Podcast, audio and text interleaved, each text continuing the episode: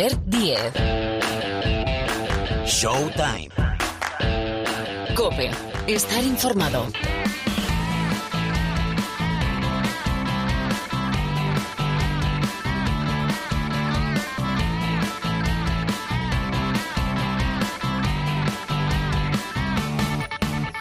Hola, ¿qué tal? ¿Cómo estáis? Bienvenidos, bienvenidas una semana más aquí al Rincón del Baloncesto de la cadena Cope. Ya suena, aquí empieza un nuevo capítulo de Showtime. Tenemos una hora aproximadamente para compartir con vosotros, compartir entre vosotros y nosotros el mejor baloncesto. ¿Cómo está la Liga Endesa? Viene Pilar Casado con el repaso a la actualidad de una de las mejores ligas del planeta y después la dupla, es decir, Paniagua y Parra, Parra y Paniagua para contar lo que está sucediendo en la NBA. Ah, y tenemos, bueno, estrenamos sección esta semana, sí, sí, al final del Supermanager, que eso, eso no lo tocamos, aunque la cosa, ¿verdad, Gil? No va nada bien. Estrenamos sección, sección del Aléporo. Esta temporada el Aléporo cambia, es diferente, ¿verdad? tiene el acento del Movistar Estudiantes. Bueno, no digo más, no digo más. Vamos desgranando a medida que avance el programa. No olvidéis también la jornada de los españoles, la octava, en la Euroliga. Armani Milán Barcelona, partidazo. Basconia Maccabi, otro partidazo. Y también gran partido, Bayern de Múnich, Real Madrid. Bueno, nada, son cuatro pinceladas ¿eh? de por dónde se mueve el planeta baloncesto, de lo que os vamos a ofrecer, sobre todo con voces autorizadas para hablar de este deporte que tanto queremos. Marc, hombre, Marc, Marc Pairés, en la sala de máquinas, Albert Díez al micrófono, arrancamos, ya lo hemos hecho, pero desarrollamos nuestro menú ya.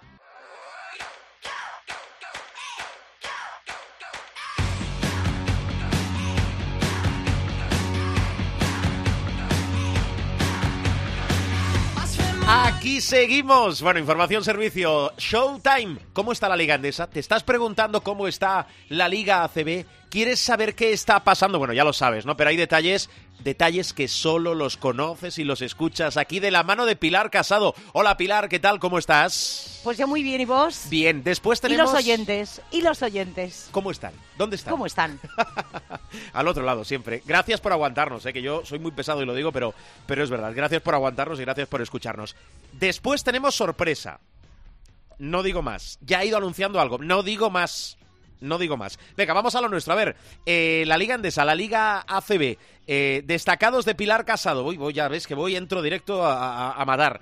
Casado, tus destacados. Pues mira, vamos a poner nombres propios y vamos a hablar del arranque del Barça también, pero vamos a hablar de nombres propios porque hay que decir que eh, la derrota del Valencia Basket este fin de semana en casa frente al Cosurbetis, curioso lo del equipo de Joan Peñarroya, porque los ha ganado todos fuera pero ha perdido los cuatro en casa y esto ya es eh, destacable.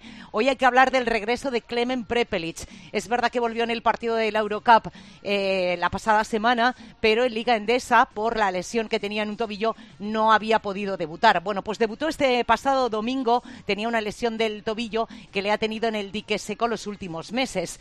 El jugador esloveno disputó algo más de 25 minutos y medio, tiempo en el que llevó el peso del equipo para acabar siendo el máximo anotador, 21 puntos y el más valorado del partido, 29 créditos. Es la primera designación como jugador de la semana en la Liga Endesa. Hizo 21 puntos con un excelente 4 de 4 en canastas de 2, eh, 1 de 4 en triples y casi perfecto desde la línea de tiros libres. Hizo un 10 de 11 Clemen Prepelic, insisto, el jugador de la semana en la Liga Endesa. En ese mismo partido, la verdad es que eh, hubo muy buenos detalles. Por ejemplo, el del belga Bleienberg, también el de Becca Burjanatze, que es el gran héroe de ese triunfo del COSUR Betis. Recordemos que el Betis empezó la temporada ganando la prórroga frente al Moraván Candorra en la jornada 1 y había sumado seis derrotas consecutivas. Bueno, pues insisto, asaltó la fonteta y lo hizo con un georgiano sorprendente desde la línea de 6.75.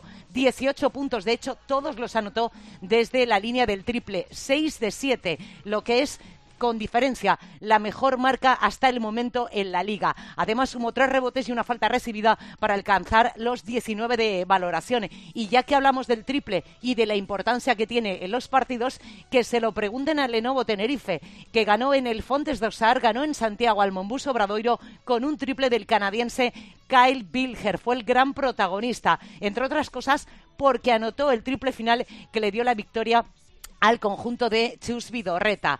Eh, hay que decir que eh, el partido ya de por sí de Vilger era bueno, 20 puntos, 3 de 3 en tiros libres, 4 de 7 en tiros de 2 y 3 de 4 en triples, 5 rebotes, 7 faltas recibidas, 20 de valoración. Pero insisto, probablemente va a pasar o se le va a recordar en el Fontes Dosar precisamente por ese triple que le dio la victoria sobre la bocina al Lenovo Tenerife. Y hablemos del líder, porque parece muy sencillo hacer un 8-0 pero no es tan fácil en la Liga Endesa a día de hoy. El Barça se impuso este pasado domingo en el Palau al Urbas Fuenlabrada. Es líder invicto y se coloca con 8-0. Pues viene este es el mejor arranque del Barça en los últimos 27 años. No conseguía un inicio igual desde la temporada 94-95. En aquella oportunidad comenzó la campaña, veréis qué buenos recuerdos os van a traer los nombres, venciendo a Breogán, Unicaja, Festina Andorra, Estudiantes Caja Postal, Pamesa Valencia, Core Norense,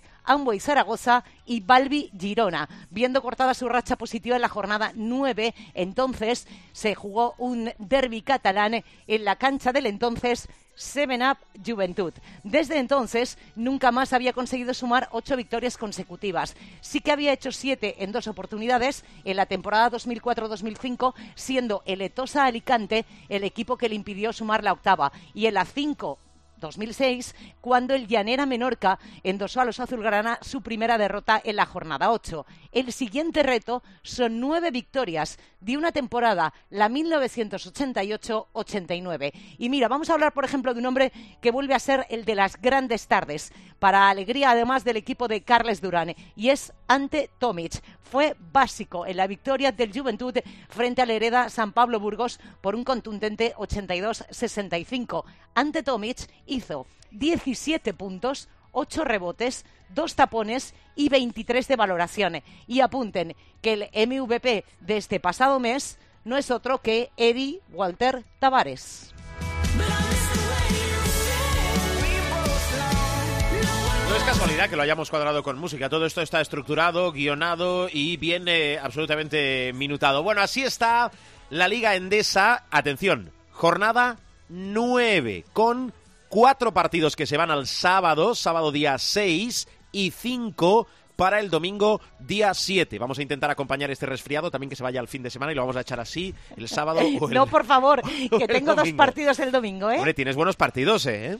Tengo Para abrazarte eh, a gente, ¿eh? Bueno, un da- Real da el Madrid. codo, el puño, lo que quieras. tengo un Real Madrid Surne Bilbao Basket el domingo a las 8 Sí. y luego tengo otro por la mañana para el pluriempleo que es el Lenovo Tenerife Morabanca Andorra. Muy bien. Bueno, después eh, me gusta expli- explicar las cosas de, de la trastienda del programa. Todo no lo vamos a explicar porque si no sabríais tanto como nosotros y no es el tema, si no nos echan y os ponen a vosotros.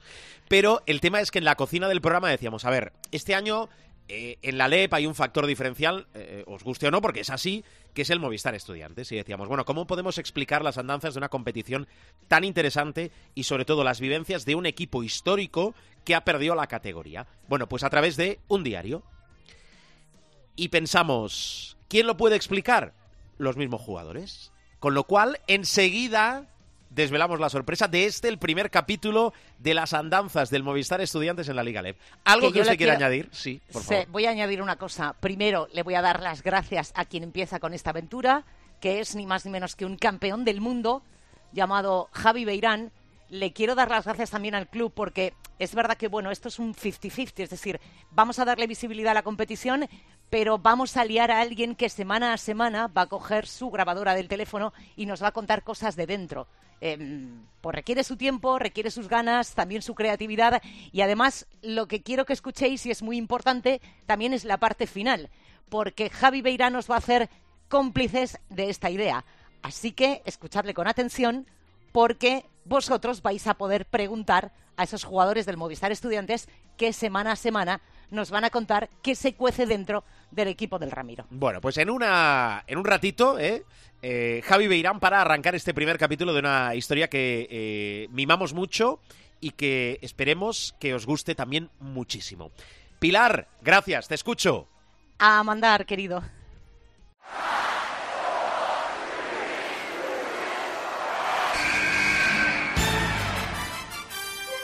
The inbound pass comes into Jordan. Here's Michael at the foul line. A shot on Elo. Good! The Bulls win! They win! They do have a timeout. Decide not to use it. Curry, way downtown. Bang! Bang! Oh, what a shot from Curry! Tiempo de tertulia, tiempo de NBA con nuestro profesor Honoris Paniagua. Hola, Miguel Ángel, ¿qué tal? ¿Cómo estás? Muy buenas, ¿cómo estamos? Bien, y Rubén Parra. Bueno, él también es Honoris. Venga, hola Parra, ¿cómo estás? A mí me puede llamar Honorio, si A quieres. Honorio, si quiero, ¿no? Lo digo porque eh, siempre es importante que los que están contigo te destaquen como el mejor, el más destacado. Yo sé que, y esto lo sabéis vosotros también, que el profe no es mucho de. Primero, no es mucho del elogio fácil y después no es mucho de estos premios individuales. Pero vaya, como también dice el profe, y me voy a coger el copyright, eh, la reiteración no desgasta el concepto, ¿verdad, Miguel Ángel? Si no nos lo decimos nosotros, ¿quién nos lo va a decir, no? Eso, desde luego, los, los ah, oyentes de otras emisoras y tal, probablemente no, y ahora que la gente ya dispara ah, con bala en los foros y tal, pues tampoco nos van a dar mucha tregua, así que tenemos que darnos mucho cariño nosotros mismos, o como decía aquel, los nuestros que cada vez somos menos. Sí. Oye, ¿tienes museo en casa? Y ahora pregunto esta- estas curiosidades, tonterías en algún caso, no lo sé. ¿Tienes museo en casa o no? ¿Tienes aquello...? No, no, yo tengo mi, mi, mi cuarto, mi cuarto donde tengo mis cositas, mm, tal, memorándum, no sé Sí, qué. sí, sí. Tengo un, no exactamente un cuarto completo, pero sí tengo una parte de, digamos, el cuarto donde tengo la tele, eh, la emisora de radio para Sí. poder hablar, etcétera. Eh, sí la tengo acondicionada con trofeos que dan en su momento y últimamente pues con algún premiecillo que le dan a uno. Pero sí, vamos, tampoco lo tenía mi madre, ¿eh? o sea, yo no mi madre que en paz descanse, yo no he sido nunca muy proclive a tener ahí mis medallas y mis trofeos, que fueron sobre todo en mi época de juventud, y la- los- las tenía ella porque no quería tenerlas yo, pero bueno, al fallecer pues me las, me las traje. Vaya, que el museo estaba en Segovia. Bueno, pues nada, felicidades. Eh, en las redes sociales podéis ver esa imagen de, Miguel Ángel, que nos hace además mucha ilusión porque es parte, bueno, y gran parte de este programa. Voy a cambiar un poco eh, la línea habitual. Os voy a preguntar, porque os quiero escuchar mucho a vosotros, eh, NBA, y después alguna pinceladita de otras cosas que también me interesan. Pero arranco contigo, Parra.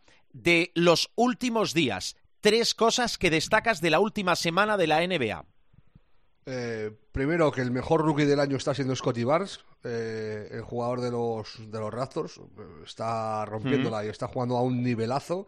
Eh, creo que el que más se le acerca es Chris Duarte, el de, el de Indiana.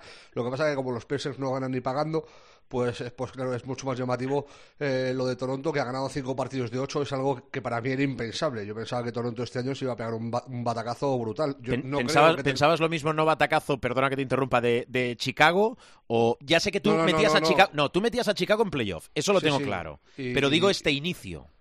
No, no, yo No quiero barrer para casa. No, no me sorprende gran cosa. Es incluso un poco mejor de lo que yo pensaba, porque van con seis victorias y una sola derrota. Sí. Pero yo es que a, a Chicago, a medida que pasan los partidos, pienso más en la posibilidad de que entren en playoff.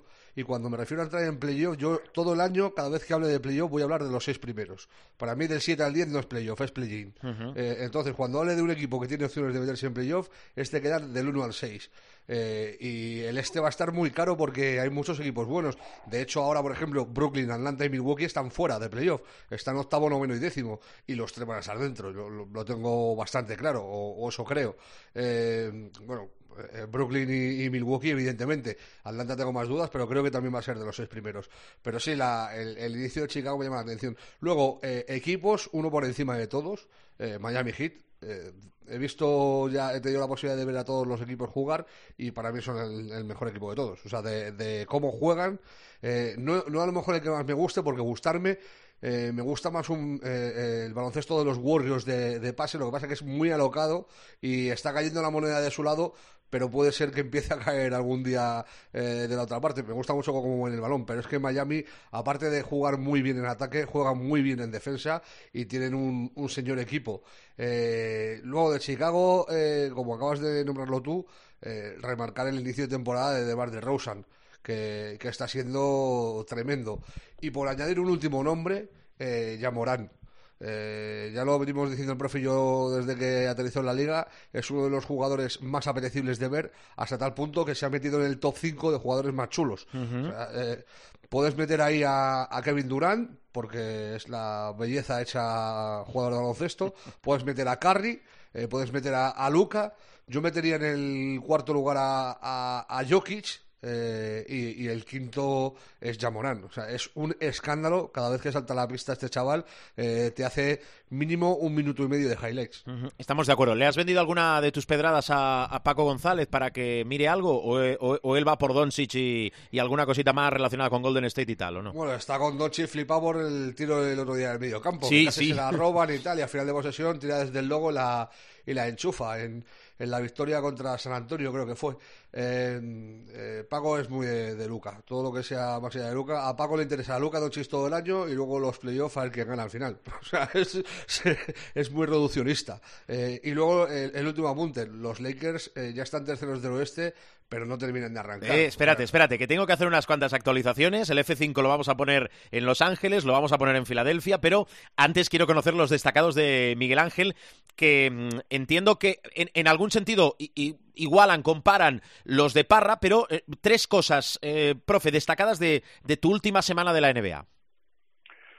Bueno, la primera y principal, puesto que les hemos dado muy duro en otros tiempos, son los Knicks los Knicks de Nueva York que han recuperado el aliento, que con Tibodó la verdad es que están funcionando bien. Es verdad que están sacrificando un poco un aspecto que a Tibodó le, le, le preocupa mucho y que de hecho le ha hecho un entrenador muy reconocible en la NBA, mm. que es la defensa, pero claro, lo suplen con un ataque importante. Están en 115 puntos de media, casi empatados con los Miami Heat en ataque, ¿no?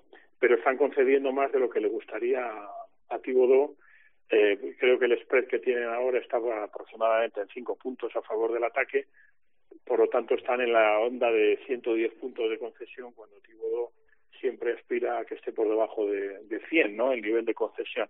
Pero en todo caso, yo creo que Nueva York ah, es la gran, la grandísima sorpresa, ¿no? De, de, de este arranque de temporada en la NBA, sobre todo por dónde vienen, ¿no? Y porque se demuestra una vez más que el trabajo bien hecho eh, siempre da sus frutos, ¿no? Y que también es cierto que peor de lo que iba Nueva York ya no podía ir. Es decir, una vez que tocas fondo, o te quedas en el fondo o solo puedes ir para arriba, ¿no? Por lo tanto, eh, para mí es clarísimo que los New York Knicks se merecen, por, y también por todo lo que les hemos pegado, ¿eh? que les hemos dado muy duro. Eh, son para mí una de las sorpresas, si no la sorpresa más positiva suscribiendo como suscribo todo lo que ha dicho uh, Rubén al, al, respecto de los de los otros equipos, ¿no?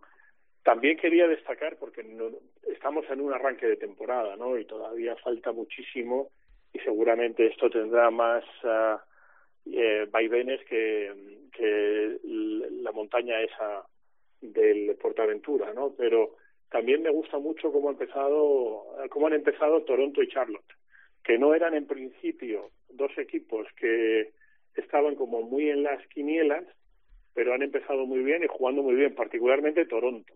Y me alegro también por Charlotte porque, hombre, uno siempre tiene, por sentimentalismo, quiere que Michael Jordan le, le vaya bien y dado que es el propietario de la franquicia, aunque es el típico propietario hands-off, es decir, que no se mete mucho en los asuntos cotidianos porque está en otras cosas, pues ah, me alegro que les vaya muy bien. O sea que yo me he volcado mucho en el este, pero es donde hay evidentemente mejores noticias, aparte de la que ya ha mencionado Rubén, eh, que los Golden State Warriors en este arranque de temporada vuelven donde debían, a pesar de que todavía tienen una ausencia muy significativa, ¿no? Pero en general esa sería, eh, y por encima de todo es Nueva York, donde también es verdad que se ha recuperado, ya sabéis que yo tengo a una persona que trabaja en la franquicia en, en el lado de business y luego bastantes amigos de cuando vivía allí que son abonados de Nueva York que no iban y ahora están yendo todos. Es decir, también un poco porque ha pasado la pandemia y todo esto y la gente quiere volver a reencontrarse, volver a los viejos hábitos, pero te garantizo que con toda la pandemia y con todo, si los Knicks fueran los del pasado,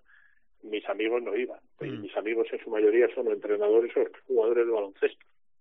Y están yendo mucho y lo que me dicen es que el Madison pues ha recuperado el pulso y, repito, mucha gente me dice, no, es que le pegan muy duro siempre a los Knicks y tal, ¿no? Bueno, no soy anti-Knicks, lo que pasa es que es una de las grandes franquicias y uno de los grandes sustentos de la de la NBA desde el punto de vista de imagen, como bien saben los expertos en NBA, en, mercadotecnia, en marketing, y me alegro mucho que por la salud de la propia liga y por Nueva York, pues los Knicks estén yendo muy bien.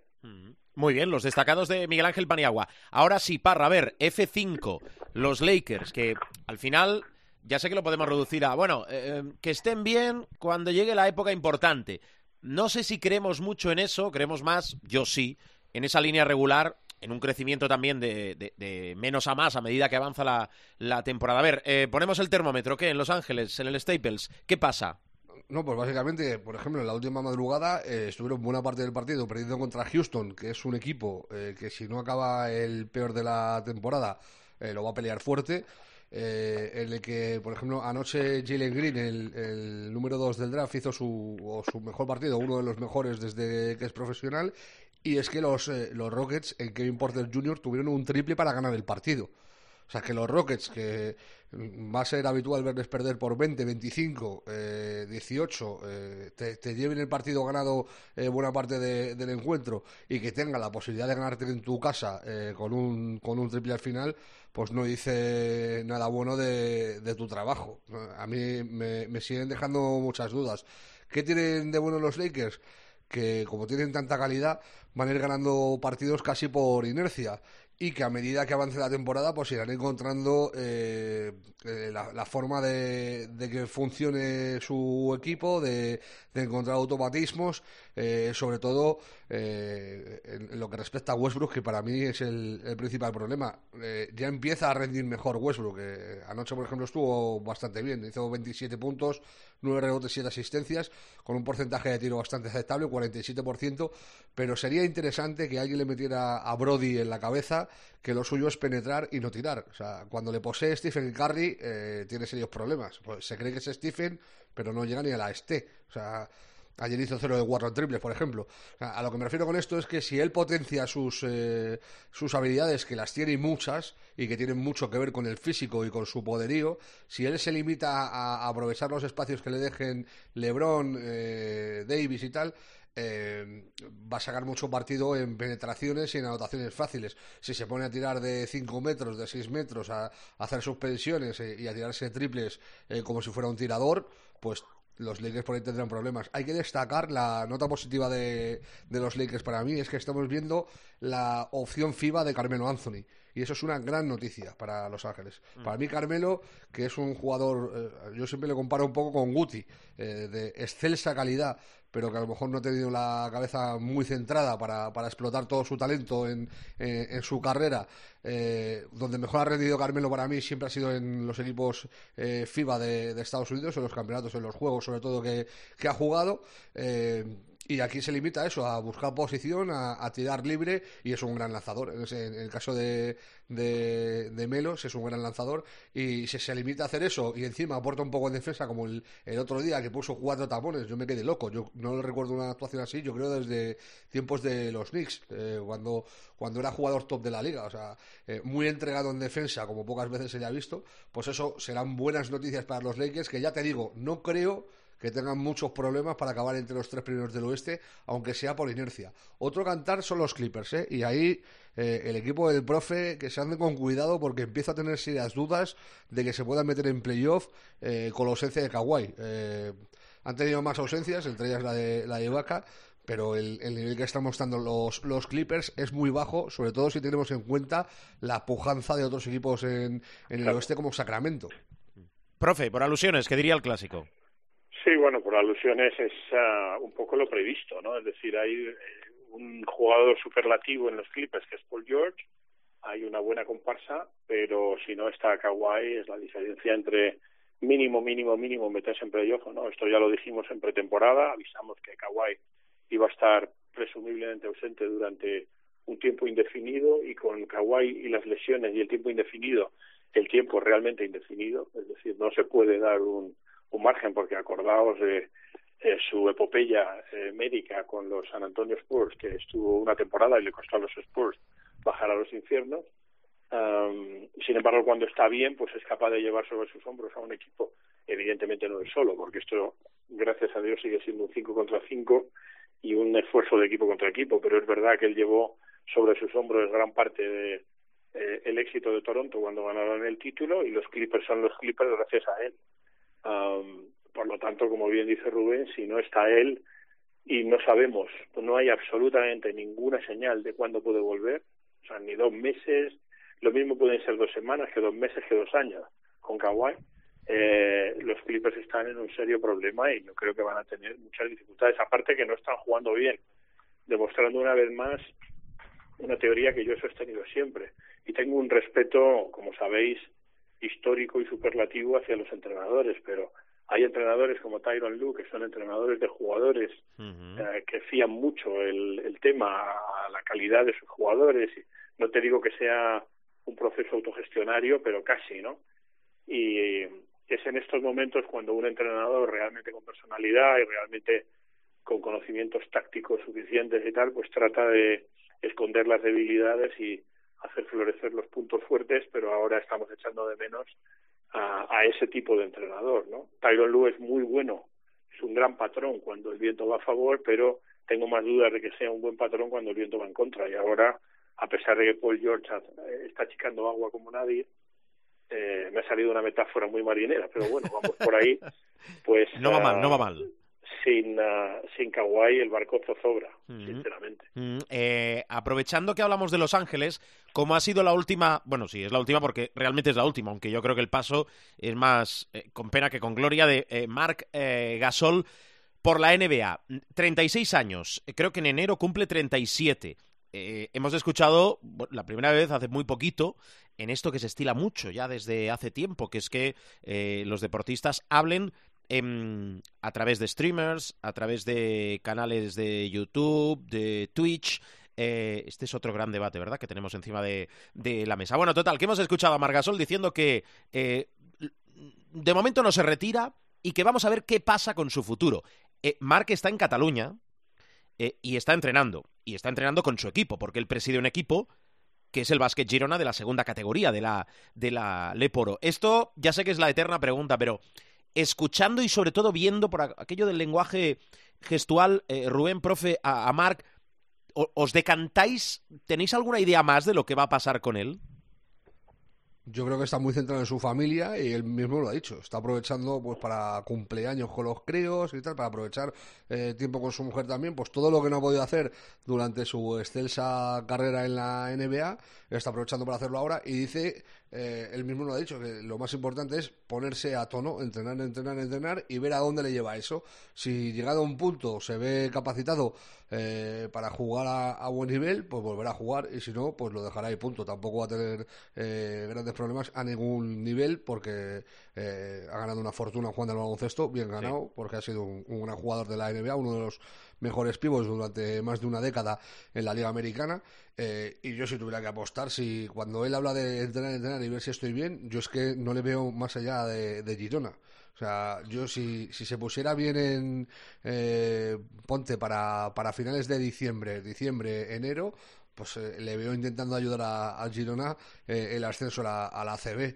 Que si quisiera podría jugar en un equipo mejor, pues seguro, pero la historia es que llegados a este punto, eh, yo creo que Marc eh, ha dejado bien claro que prioriza la familia por encima de todo lo demás y, en baloncesto la familia más que el Barça, eh, que supongo que es a lo que apuntará la, gran mayoría de, seguidores, sobre todo culés, cuando hablamos de familia baloncestística de Margasol, evidentemente su familia es su equipo, que es el Girona. Sí, sí. Profe.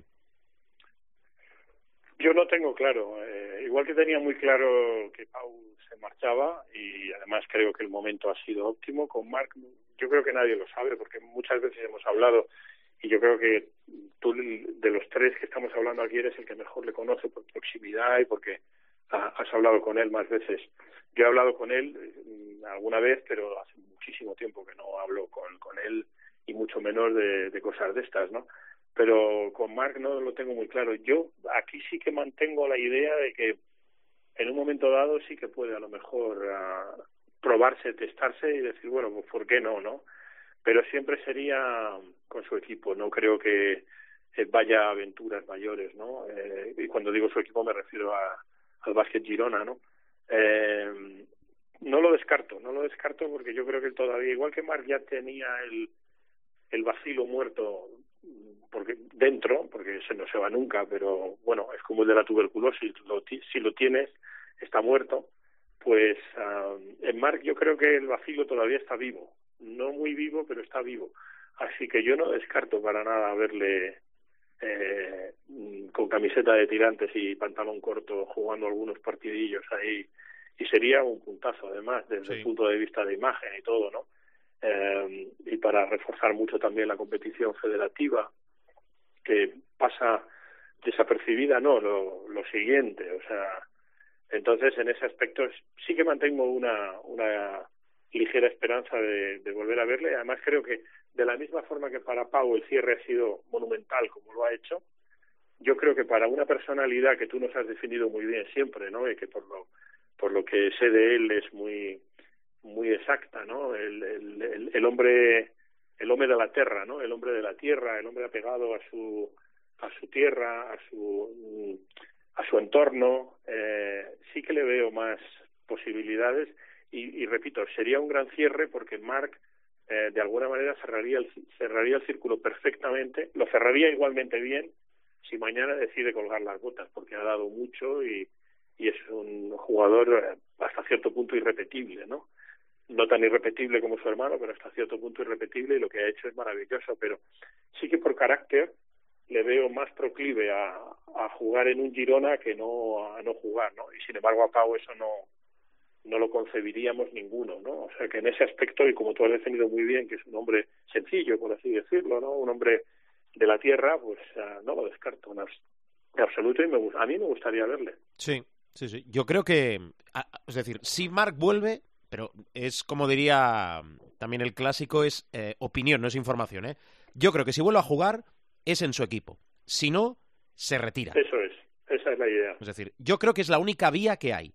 Pero ni aunque venga el CSK de Moscú y le ponga un dineral, porque como tú bien has explicado, y decía García, la luz la tiene pagada, él, sus hijos y sus nietos. Con lo cual, problema de dinero no es. Es una cuestión de, de, qué quiere hacer o qué quiere ser de mayor eh, Margasol. Eh, vuelvo, ¿eh? Vuelvo a, cruzar el charco. Eh, Parra, Filadelfia.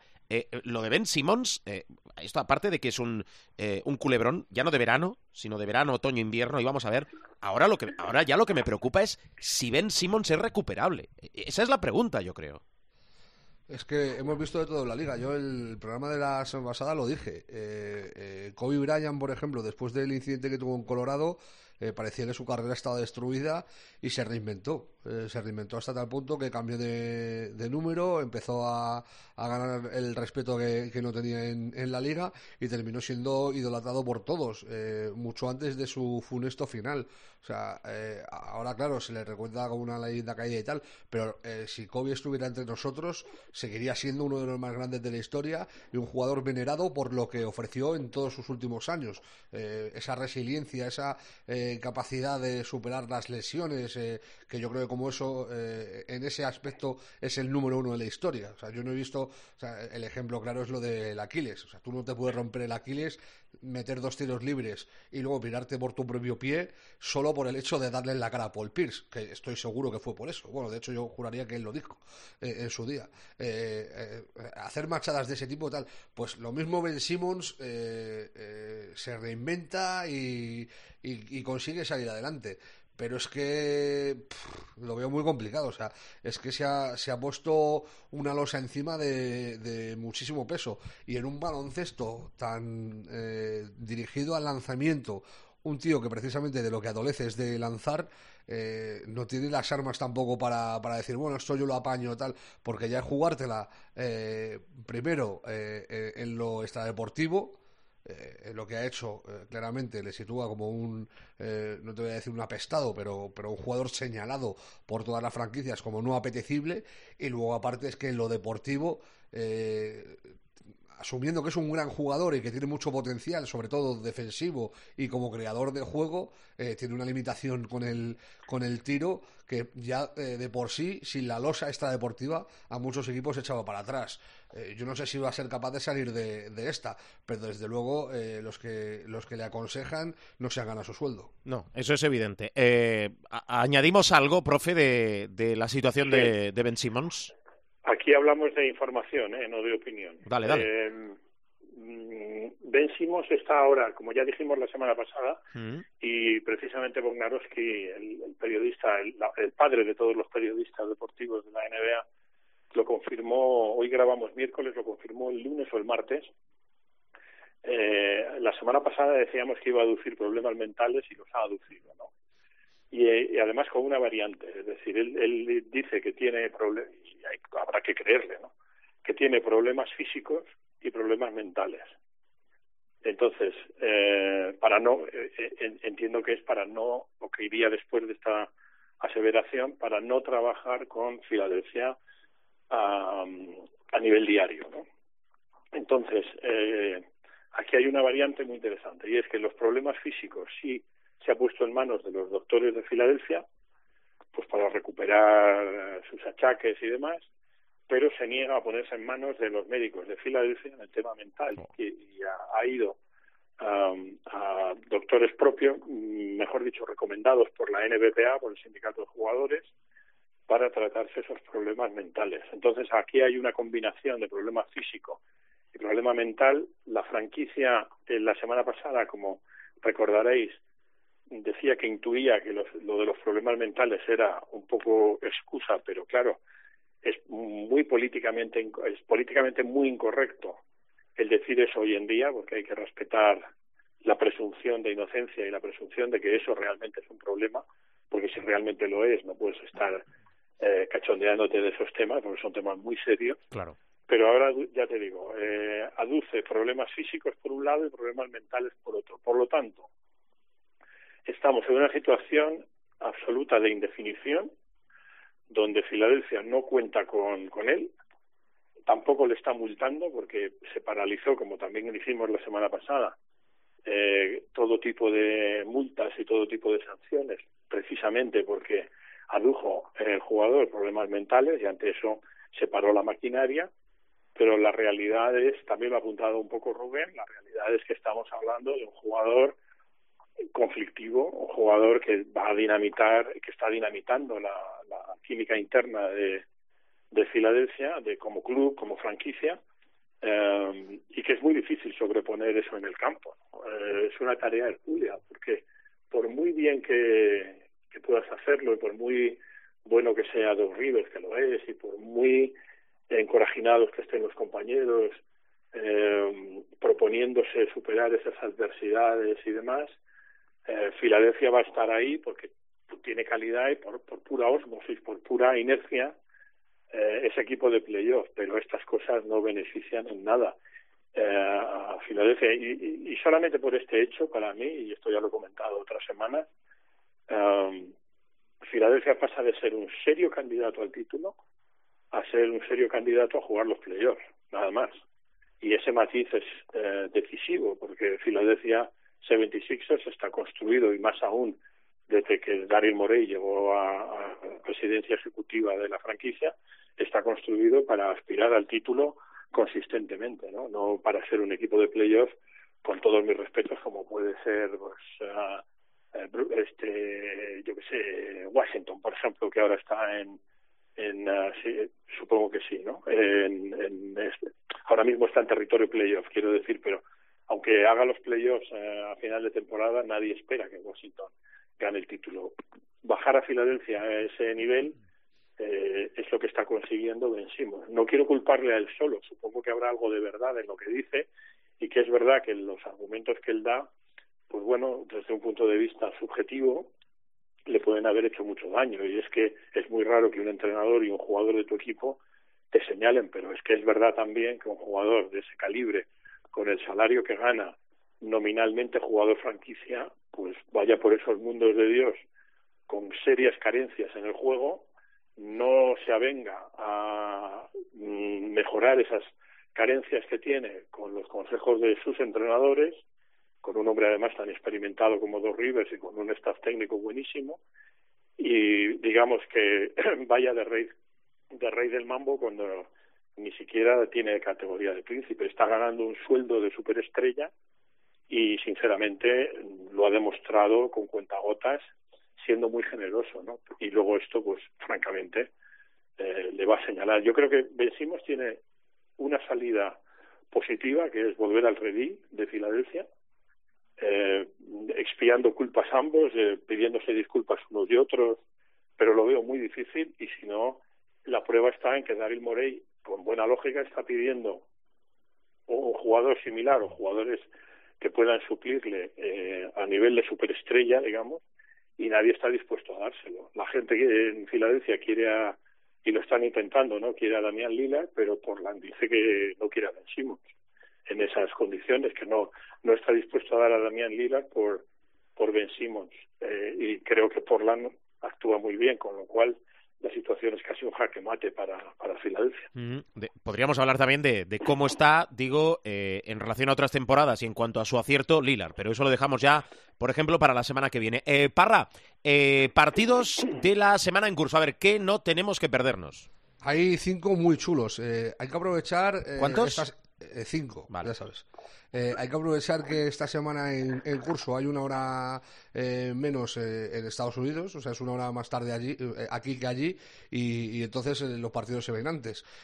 a las 12 de la noche del miércoles juegan los Sixers precisamente contra Chicago Bulls. media hora más tarde, los Nets reciben a los Hawks. Y a la una, o sea, media hora después, los Grizzlies reciben a Denver. Eh, tres partidazos eh, en la noche del miércoles al jueves eh, para abrir boca de la semana. Luego, el jueves a las doce y media, también gran horario, Miami Heat contra los Celtics, que es otro de los equipos de los que hablaremos en próximas semanas, que lo van a tener en mandarín para, para, entrar en playoff como, como no enderecen un poco el rumbo.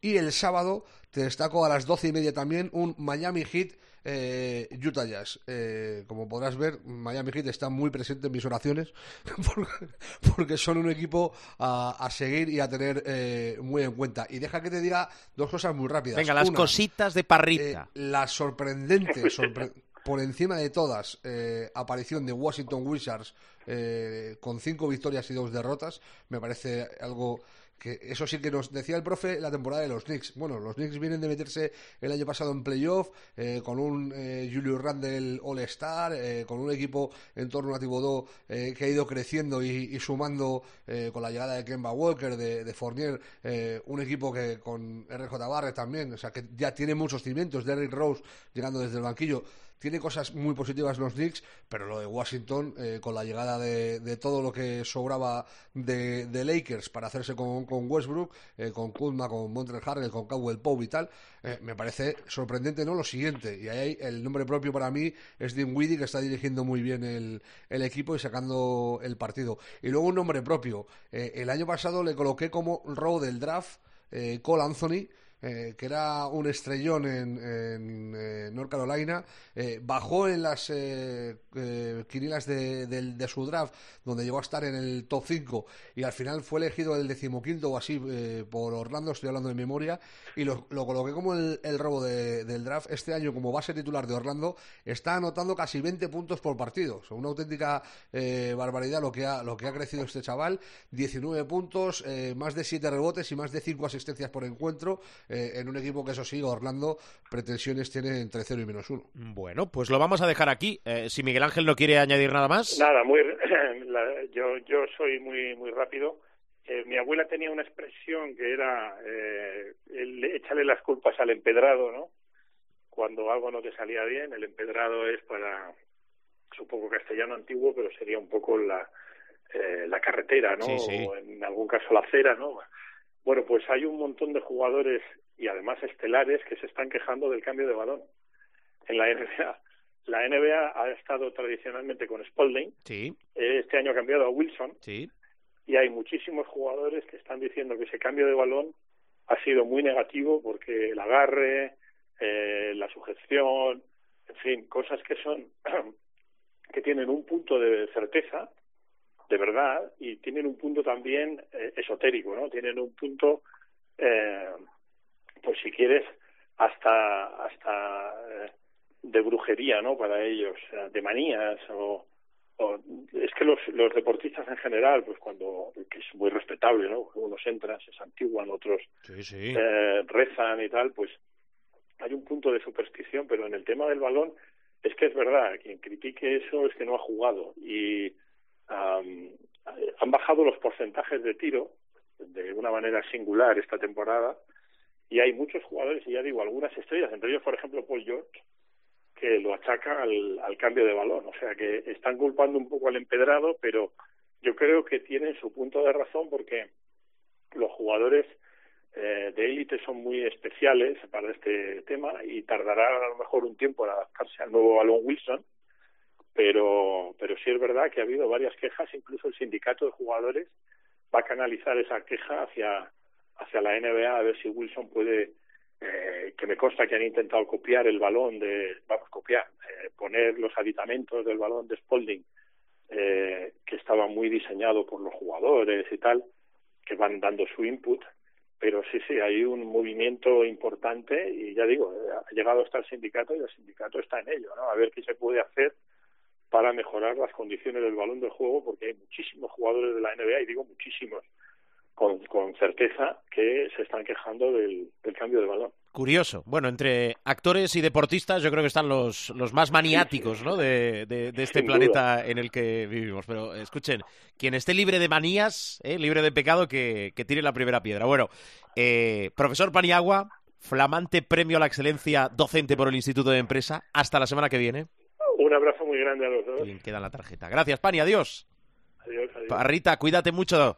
Doctor Honorio Parra. Eh, venga, Honorio, adiós. Hasta luego.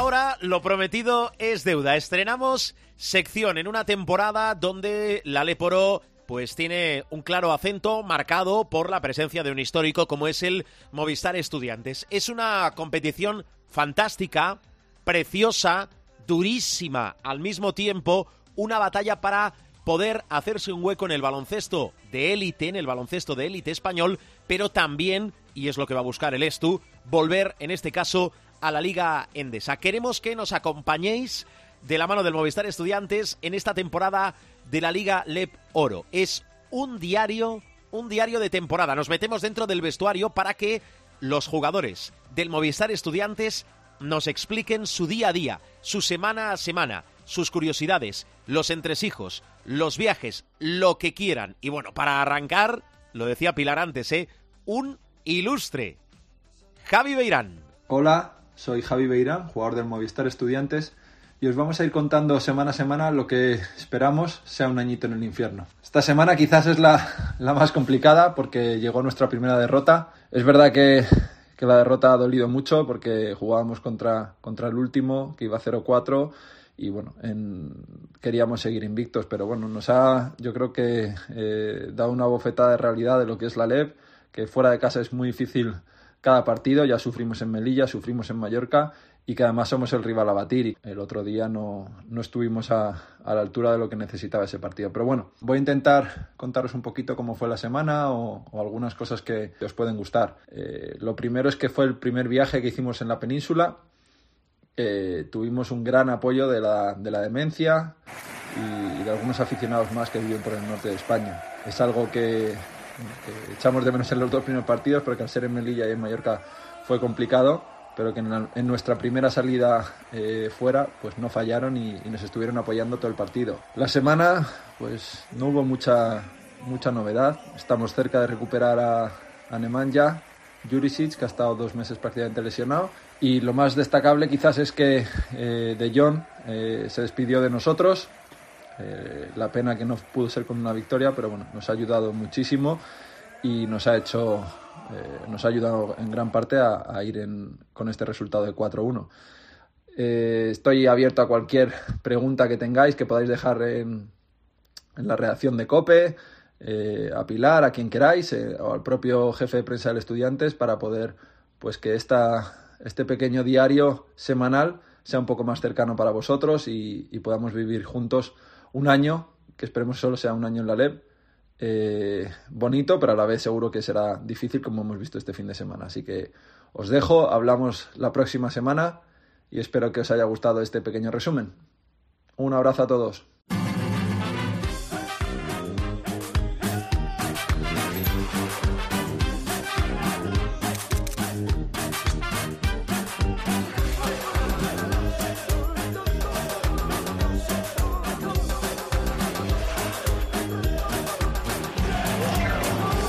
Pues venga, seguimos y ya afrontamos la recta final del eh, programa después de ese debut de la Leporo ¿eh? y el, el Estu, el Movistar Estudiantes, que, que come aparte. Eso lo tenemos eh, clarísimo. Hombre, José Luis Gil, Supermanager, ¿cómo estás? Aquí estamos, muy buenas. Bueno, lo primero, un poquito el vuelo y tal, Tenemos una bueno. noticia que nos hace muchísima ilusión dentro del Supermanager, porque primero os agradecemos a todos y a todas que juguéis, que interactuéis, que participéis con nosotros. Eso ya de por sí nos hace, de Que no enviáis puñales. bueno, Eso es igual. Detallito se eso es ¿eh? igual, haced lo que queráis, porque creemos en vosotros. Alfonso 11, número 4. Pero, sobre Madrid, todo, eh, vuestro apoyo A la atención de es, Alberto Díez. es ¿te hace una... falta? eh, déjame acabar alguna.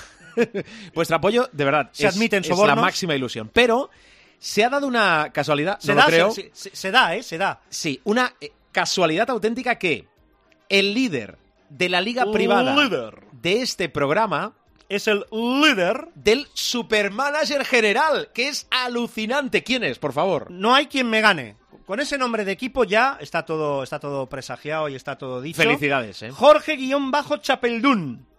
Chapeldún, pues debe de ser el hombre de. Sí, hombre, sí. Bilbao, Puede, ser que sea de Sevilla también, pero en principio los Podría indicios... ser de Sevilla, pero Sí, vamos, sí. las posibilidades estadísticas son 1400. Puede apuntar a, a Ceuta también, pero en principio... Podría ser, por poder ser, puede ser, pero vamos. Bueno. 1408,20. Eso es, eh, esa es la gran noticia. Y esta Solo es la nos segunda. saca unos 300 puntos, o sea, Y- tampoco. y, la segunda es esta. Veníamos de la peor puntuación ya de estamos, hacía falta nuestro recordarlo. equipo esta temporada. Con lo cual, no puntuación tenemos de precio, esta no- jornada. No, tenemos precio. ¿Caemos o subimos? 137 Bueno, puntos. no era muy complicado subir. Tampoco es que estemos muy bollantes. No era ¿eh? muy bueno. complicado. Eso sí, era, ha sido un poco más complicado eh, teniendo en cuenta el, el condicionante. Y es que hay una cosa que no se nos da bien, que es ganar puntos con los cambios. ¿Vale? Es decir, que los cambios que metes sumen más que los hombres que salen.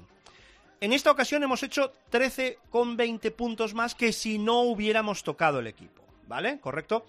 No tiene mérito. Bueno, tiene un cierto mérito dar con el tío más valorado, bonos aparte. Bonos aparte. Dar con Buen el tío este. más valorado del Vasconia Real Madrid. Sedekerskis, que se marcó un 18. Si hubiera ganado, se hubiera ido. Pero bueno, se marcó un 18. Ujú. Sabíamos que Giedraitis no iba a estar. No, no. Pero claro, es que vendimos Ante Tomic. Vendimos a Ante Tomic y, y Ángel. y mira que yo pensaba que en el Baxi Bilbao iba a haber ahí. mm, Pues que se iban a poner las botas, los unos y los otros. Pues al final tampoco es que se pusiera las botas Chima Moneke ni que se pusiera excesivamente las botas Ángel Delgado, que era nuestro, nuestro outsider. Claro, si a eso le añades pues que, pues que Mirotic eh, tampoco. Ya, ya está, unos minutitos y ya está, ¿eh? Resuelve y ya está, que jugamos contra Dame, Fuenlabrada. dame, dame cambios. Recuérdame el equipo y dame cambios para esta semana. Te recuerdo el equipo: Fitipaldo y Taylor en el base, Musa, Dani Díez, Sedekerskis y Sasu Salin en los aleros, Mirotic, Tavares, Moniki y Delgado en la pintura. Mm, Lo siento, Sasu. Hasta aquí ha llegado, hasta aquí ha llegado lo que sentía por ti. Viene, se viene Megano. ¿Y qué hago con, y qué hago con Musa? ¿Y qué hago con Musa? Es que, es que he visto una, he visto una estadística. Sí. Voy a ver si la, si la rescato, porque es una estadística brutal. Pero brutal. Brutal, brutal, brutal. Mira, eh, eh, Musa, sumando únicamente todo lo negativo, Sí. fallos, pérdidas, violaciones, etc., habría hecho menos 28. ¿Qué no tuvo que hacer este hombre para acabar valorando 18? Claro, pues, es decir, si valoras menos 20, pues no falla, 28 más 18, eh, te- te 46. O sea, Se va lo- de un extremo a otro. Claro. O lo hace, to- hace todo lo malo. 46 en positivo y 28 Claro. en negativo. O sea, parece un balón para él y, y un balón para el, resto. Por cierto, pasó algo, ¿no? En el, en el. Por favor, vamos a pasar página. Pasó algo, ¿no? No, me voy a ir despidiendo. Gil, ¿algo más? Pues nada, que se viene Megano y que, y que no sé yo, bueno, mm, algo tocaremos por la pintura, pero es que, es que sé que el que quite. sí, por cierto, Barça juega eh, con Milán en Euroliga. Sí, jueves. Eh, y después, pues tiene partido fácil de. ah, fácil. Fácil, fácil, fácil, fácil. Va a Obradoiro. Fácil. Vale, vale. Vale, va a Esto, la semana que viene. Lo hablamos, si No quieres. lo, no lo digo porque fácil, fácil no hay nada. No, porque intuyo, fácil intuyo otro, intuyo otro. Mirotis, juega un ratito, eh, estás en cambio, banquillo. No, no, una cosa, em, no, no, no mediatices, no condiciones, ¿vale? Y no aproveches tu tribuna. Adiós, Gil. Adiós.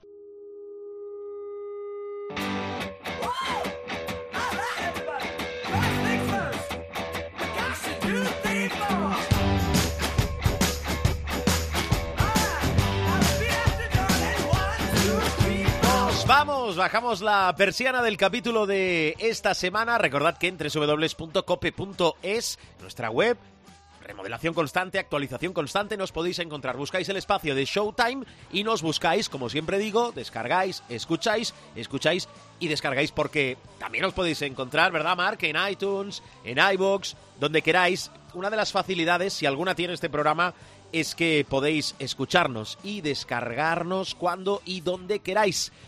Mucha prudencia, mucha salud y que el baloncesto os acompañe. Feliz semana, adiós.